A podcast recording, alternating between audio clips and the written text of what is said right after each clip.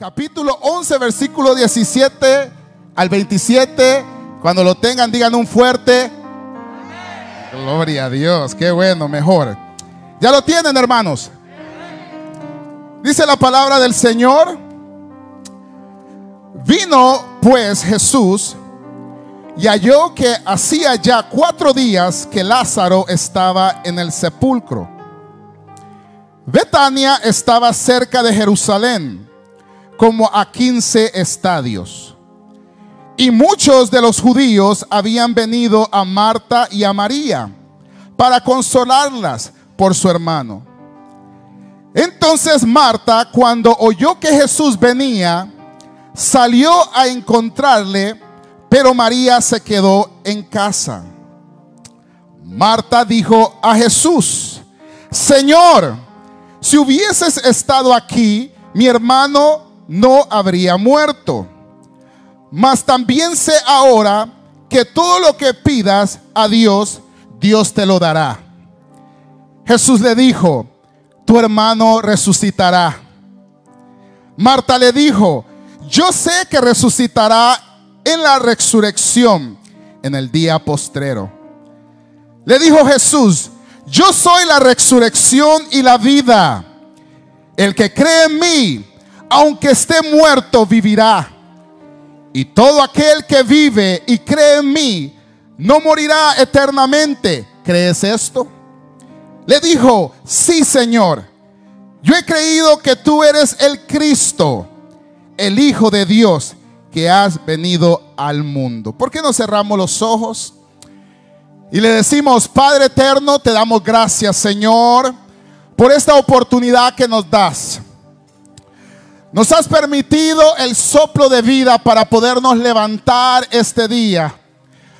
Poder venir y escuchar tu palabra, ser ministrado, ser parte de la memoria, Señor, de lo que tú hiciste en la cruz del Calvario y como el Padre te levantó con gloria y poder. Señor, te pedimos que sea tu palabra alientándonos, fortaleciéndonos y edificándonos. Que seas tú trayendo, Padre, esa revelación que solamente tu Espíritu Santo la puede dar a toda carne. Abre nuestro entendimiento, abre nuestro corazón, Señor. Espíritu Santo, tú eres nuestra guía. Tú eres el que nos pones el querer como el hacer para actuar. Ahora, Señor, ministra nuestro corazón. Apela a aquellas necesidades que hay en esta casa, Señor. Te lo pedimos en el nombre de Cristo Jesús. También te pedimos por estas peticiones. Mira que tu hija pide por sanidad. Señor, tú eres Jehová Rafa, el sanador. Tú eres el que sanas, no solamente físicamente, pero espiritualmente también. También te pide, Señor, que seas tú abriendo las puertas para poder proveer un apartamento, Señor. Son tus hijos que creen en tu palabra y creen en tus designios, Señor. Te lo pedimos en el nombre poderoso de Cristo Jesús. Amén y amén. Pueden tomar su asiento en la presencia del Señor. Gloria a Dios, hermanos. Hermanos, el tema de hoy o el mensaje que el Señor hoy nos tiene, le hemos titulado Yo soy la resurrección. Y claro, es algo muy entendido de entender, pues, de que se pueda nombrar un tema de esa manera, ya que cuando leemos esta porción, nos damos cuenta que es una de las palabras, palabras, disculpe, claves de esta porción. Es una manera como Jesús vino a traerle el verdadero consuelo a una persona que ha tenido una pérdida de un familiar. Hoy meditamos, hermanos, en esta porción que tiene un sentido muy llegado al corazón de las personas, porque creo que todos los que estamos aquí hemos tenido familiares o hemos tenido personas que conocemos que han perdido seres queridos.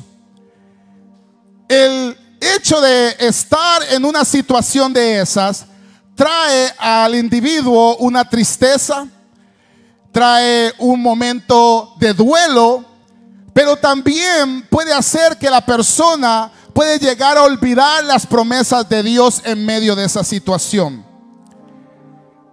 Lázaro, la Biblia dice que era el amado del Señor.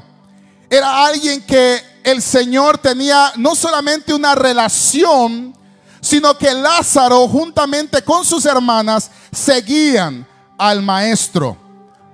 Habían creído en lo que él hablaba, habían creído en los milagros que él ya había hecho. Jesús llega a recibir una noticia en un momento donde él estaba con sus discípulos. Y ese momento de recibir esa noticia, todos nosotros que leemos esa porción, podemos llegar a pensar que Jesús tenía que levantarse de un momento a otro y ir a acudir a la necesidad. Antes de estos versículos, Lázaro estaba agonizando, no estaba muerto. Y cuando le mandan esa noticia a Jesús, Jesús oye la noticia de un mensajero y sigue procediendo con lo que él tenía que hacer. Él le dice a los discípulos que Lázaro, que este momento que Lázaro estaba agonizando, no era un momento de que él había muerto eternamente. Era un momento que Dios ocuparía para glorificar su nombre. Y esa es todo o toda la maravillosa manera como Dios pone las cosas a suceder en la palabra. Todo milagro que Jesús hizo era para glorificar el nombre de Dios. Todo, todo momento donde Jesús se encontró para poder exaltar el nombre de Dios, Él le dio la gloria y la honra a Él.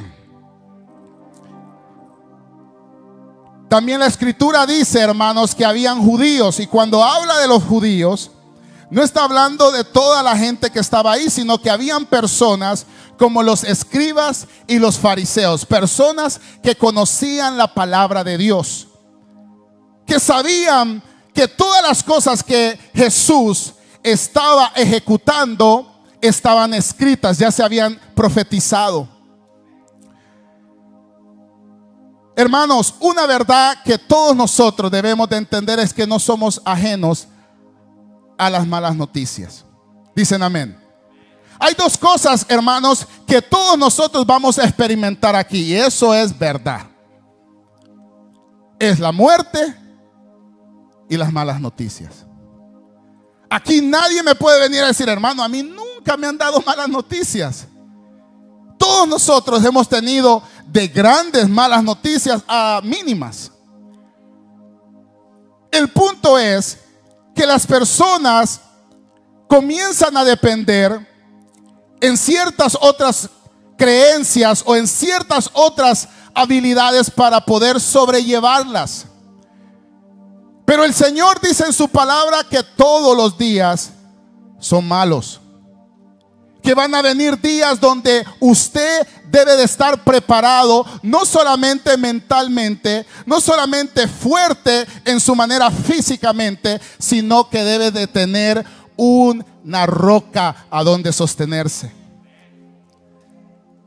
Es ahí donde nosotros, en las aflicciones y en los momentos críticos, debemos de saber a quién acudir nos habla también de una mujer que tenía fe, pero no muy fundamentada. Nosotros hay veces, hermanos, creemos en la palabra de Dios. Dicen amén. Y le digo, hay veces. Porque cuando vienen los momentos difíciles, hay veces nosotros olvidamos las promesas de Dios y comenzamos a actuar o a reaccionar de una manera humana. Algunos comienzan a accionar de una manera carnal. Viene una situación que alguien se levanta contra usted y lo primero que hay veces nosotros hacemos es tratarnos de levantar contra esa persona. Vemos que alguien habla en contra de usted y usted comienza a levantarse o hablar en contra de esa persona. Porque cuando las circunstancias difíciles vienen a probar nuestra fe, hay veces flaqueamos, hermanos.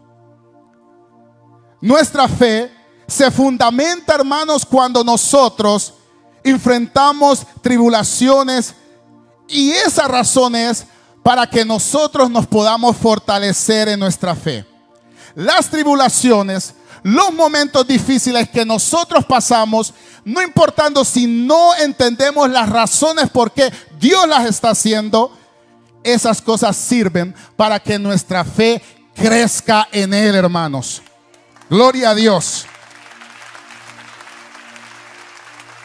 La otra cosa es que Jesús quería enseñarnos algo. Pues más bien le quería enseñar a ellos, pero también a nosotros. Y es que Él no estaba haciendo las cosas o no estaba llegando al lugar donde llegó, donde estaba Lázaro, para que la gente se maravillara en los milagros, porque Él ya los había hecho. Y fíjense, hay una cosa que la gente puede ver tantos milagros y no obedecer la palabra. Usted ve que hay personas que corren, acuden, o si le dicen, mire, Julano de tal está teniendo una convención de milagros, sanidad, vamos. Usted deja de trabajar por ir. Porque usted lo que quiere ver es un milagro. Jesús entendía eso de las personas. Una de las, de las razones por qué lo entendía porque el pueblo de Israel, hermanos, miró muchos milagros. Uno de los milagros que el pueblo de Israel vio es que vieron descender maná del cielo, pan del cielo. Otro es que vieron partir el mar de par en par. Pero aún ellos en eso, en ver todas esas grandezas de Dios, ellos no obedecían la palabra. Se desviaban. Los milagros en realidad no hacen que las personas obedezcan la palabra de Dios. Lo que hace que las personas obedezcan la palabra de Dios es las afrentas y qué reacción vamos a tomar en esas afrentas. Ahora, si vienen problemas difíciles y afrentas a su vida, ¿cómo usted va a reaccionar hacia ellas? Si llega una persona en su familia que muere, ¿cómo vamos a reaccionar hacia eso? Podemos reaccionar de muchas maneras. Una, nos podemos desanimar. Dejar de creer que Dios se llevó la persona porque Dios quizás no, no la usaba aquí en la tierra o no tenía un interés en ella. Pero en realidad, hermanos, cuando nosotros leemos la palabra y a ellos que han creído en Él, aquel que murió en la cruz, dice la palabra que no morirán eternamente, hermanos. Aquellos que han creído en aquel que murió en la cruz, no morirán eternamente. Esas personas vivirán, seguirán viviendo eternamente. Y esa es la promesa y eso era lo que Él quería que ellos entendieran que van a venir cosas, hermanos, que nos van a sacudir nuestra fe. Y no le va a decir a qué tiempo, en qué momento. Mire, y yo sí le voy a decir algo. Vienen en los momentos donde usted está más despistado. Donde usted no está orando. Donde usted no está ayunando. Donde usted no está eh, tomando del agua viva. En esos momentos es donde vienen las noticias malas y los fundamentos son sacudidos, ahí es donde la fe es probada. Ahora, ¿qué haremos nosotros cuando la fe es probada? Muchos pueden decir, no hermanos, yo me meto con Dios. Yo busco de Dios. Pero como le digo, esos momentos nadie se los va a decir cuando vienen. Pero una verdad sí nos enseña esta porción de la Biblia. De que estas mujeres nunca pensaron que Jesús se iba a quedar y no iba a acudir al mensaje que ellas les habían mandado, porque cuando leemos la porción nos damos cuenta que ella le dice, Señor, si hubieses estado aquí, mi hermano no hubiera muerto. Ella le estaba reclamando al Señor. ¿Cuántos de nosotros hay veces cuando nos sucede algo, nosotros le reclamamos al Señor? Le decimos, Señor, algunas hermanas dicen, Señor, si este me lo encontré en la iglesia, que hablando del esposo, Señor, si yo estoy haciendo tu voluntad y mira, mis hijos se están perdiendo. Señor, mira, yo le estoy sirviendo a usted, yo estoy haciendo la voluntad tuya, Señor, y no veo un trabajo estable. El Señor le contesta a ella y le dice, Jesús le dijo, tu hermano resucitará, digamos. Él lo que le trató de decir, le dijo, mira, tu hermano va a suceder lo que tú has creído. Si tú crees que ahí se terminó, que la muerte fue el final para él, eso es lo que vas a tener. Porque vas a creer en eso. Pero en realidad, aquellos que han creído en la palabra de Dios no creen en eso. Creen que Dios no es hombre para mentir ni hijo de hombre para retroceder. Creen que Dios ha puesto eternidad en nosotros, hermanos, para morar eternamente con Él, hermanos. Eso es lo que creemos y seguiremos creyendo. También ella le, le contestó. Imagínense cómo le salió Marta. ¿Alguna Marta por aquí? Yo sé que resucitará en la resurrección en el día postrero. Digamos, ella le salió como bien con astucia. Yo sé, Señor, que en el día postrero ella estaba recitando una porción de Daniel.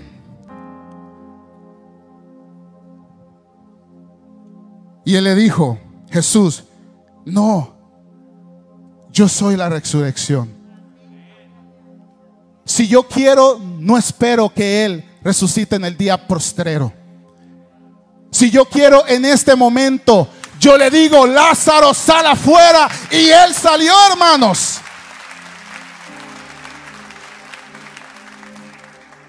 La situación es, hermanos, que a Jesús los tiempos no lo determinan a Él. Nosotros queremos que Jesús haga las cosas a nuestro tiempo. Porque nosotros estamos apresurados. Señor, ayúdame con una sierva porque ya tengo hasta 50 años.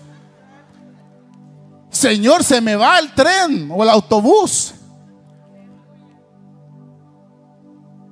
Pero el Señor conoce los tiempos. Y el Señor conoce cuándo te va a dar aquello que tú estás orando persistiendo. Es por eso que él quería enseñarle a ella. El milagro iba a suceder y al final del día los fariseos y los escribas ni creyeron en él. Lo que él quería es que ella entendiera que no solamente declarar la palabra, sino creerla también.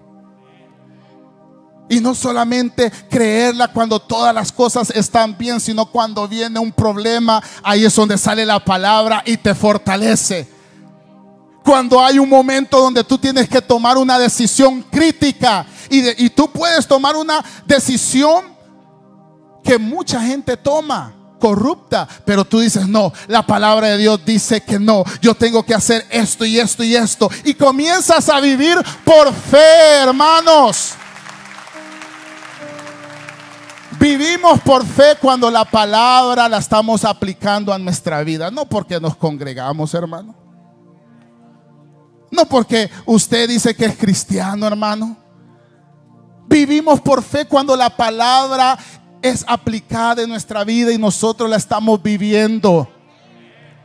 Y eso era lo que él quería. Yo no quiero que ustedes me sigan por los milagros. Señor, sigue haciendo un milagro para creerte, Señor. No, yo quiero que tengan esa postura y esa, y esa actitud como yo la tuve. Que recibí el mensaje Y dije, oh, esto es para que mi Padre se glorifique. No se despeinó Jesús, porque él sabía en el Dios que él le servía. Él sabía en el Dios que él le había servido y le sigue sirviendo. Y todo aquel, dice, y Jesús le dijo, yo soy la resurrección y la vida. Y el que cree en mí, aunque esté muerto, vivirá. Y todo aquel que vive y cree en mí, no morirá eternamente. ¿Crees esto? ¿Cree usted, hermanos, que usted vive en el Señor? Ay, Dios. ¿Cree usted, hermanos, que usted vive en el Señor? Porque nosotros podemos decir amén. Pero puede venir una situación afuera ya que le va a determinar eso a usted. Va a venir una situación donde usted basta pensar negar la fe. Pero ahí es donde la fe tiene que salir, su fe tiene que salir a relucir. De usted creer que no importa lo que suceda, no importa en qué hoy usted se ha metido, Dios le ha dado a Jesús, le ha otorgado poder, autoridad para resucitar de entre los muertos al hombre. Y no estoy hablando solamente de resucitar en el día postrero. Es que ese era el milagro. El milagro es que Él resucitó a un hombre. No en los días postreros, en ese momento. Y si Jesús tenía la autoridad y el poder para resucitar en ese momento a un muerto, él tiene el poder para librarlo de las cadenas del pecado. Él tiene poder para librarlo de, todo tipo de pecado que lo está esclavizando, hermano.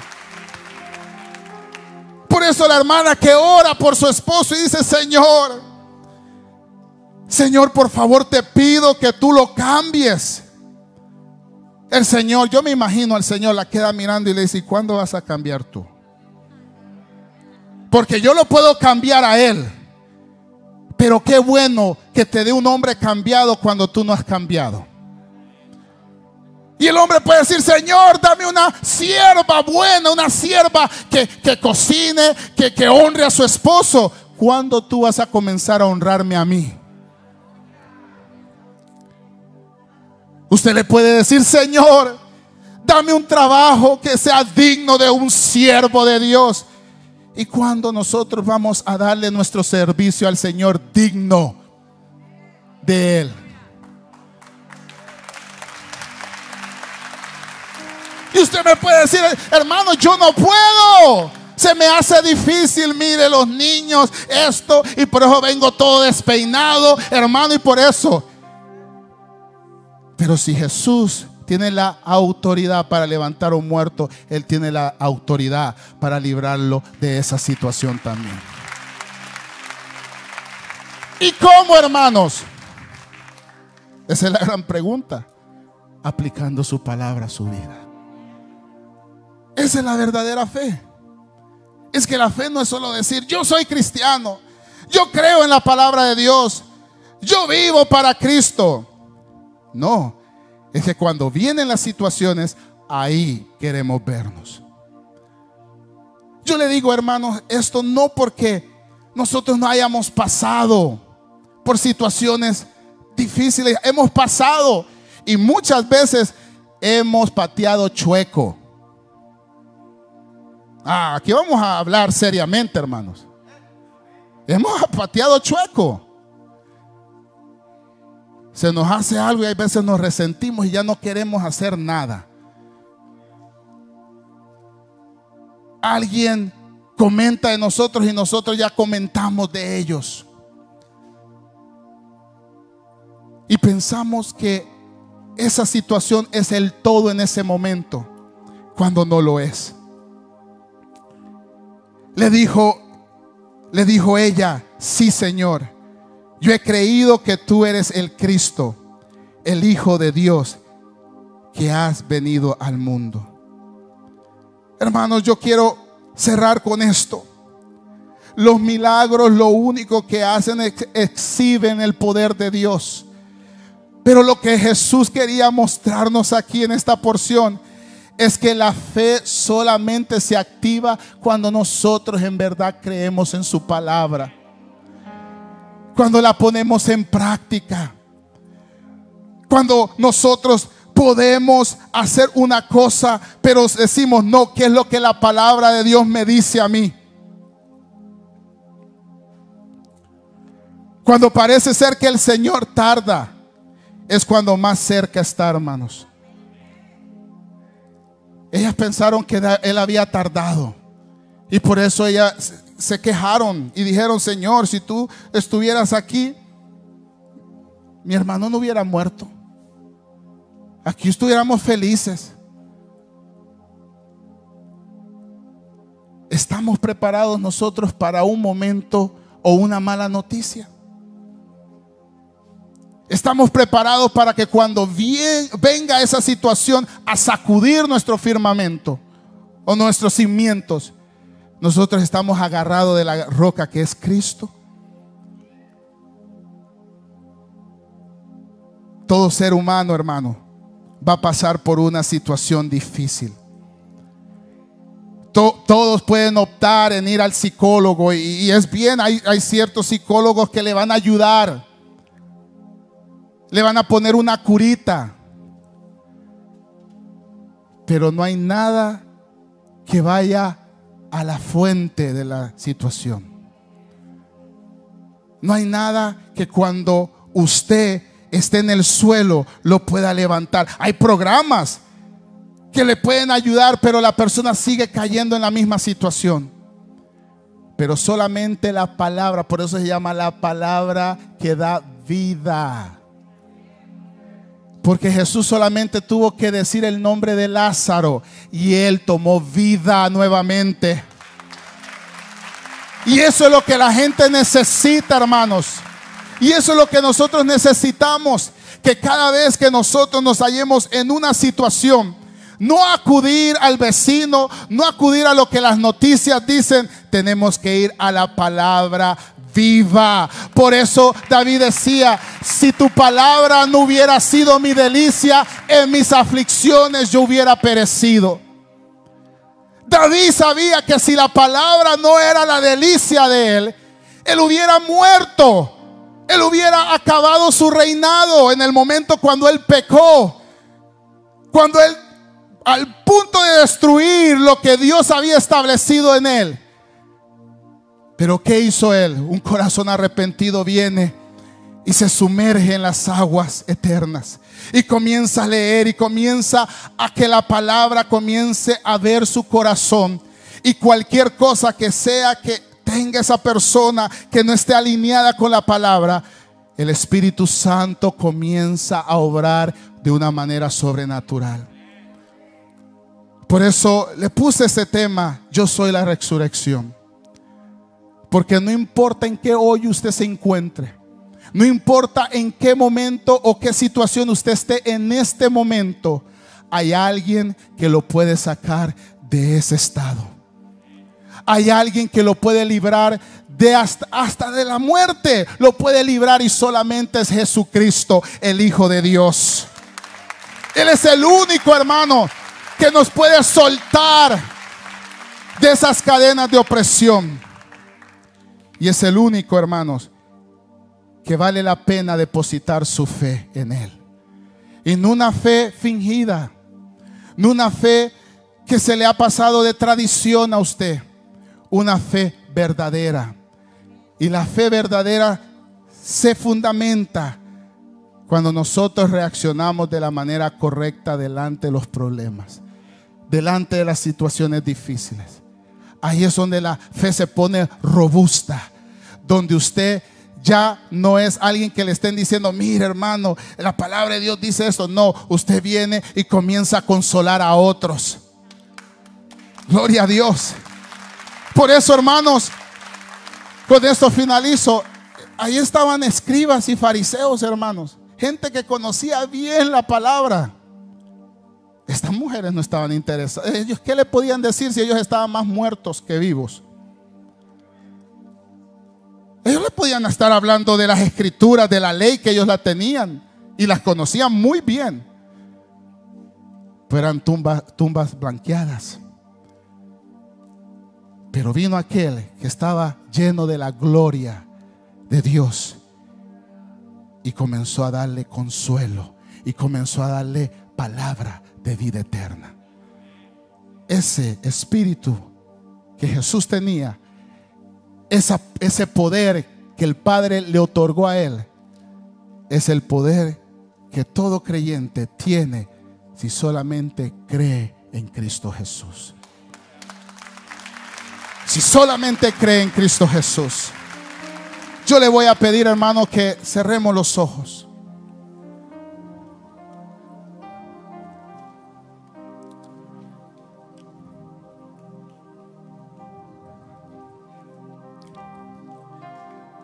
La Biblia dice que en el mundo tendremos aflicciones. Pero nuestro Señor dice, no teman, yo he vencido el mundo. Son aquellos que se amparan bajo la sombra del Omnipotente, que llegan a afirmarse y a fundamentar su fe en Él. Son aquellos que cuando tropiezan y han creído en la palabra de Dios, acuden y llegan a la torre fuerte que es el Señor y el Señor los levanta de ahí. Este momento yo quisiera hacer una invitación. Igualmente a las personas que están en casa. Quizás tú todo te está yendo bien en este momento, pero no sabemos el día de mañana. El día de mañana solamente el Señor lo conoce. Y Él es el único que nos puede dar la fortaleza para poder conllevar esas situaciones. Yo quisiera pedir o preguntarle amablemente si usted en este día quisiera entregar su vida a Cristo. ¿Por qué no levanta su mano si usted quisiera entregar su vida a Cristo? Este es un momento donde usted puede recibir al Hijo de Dios, recibir ese consuelo que el Señor da a aquellos que lo necesitan.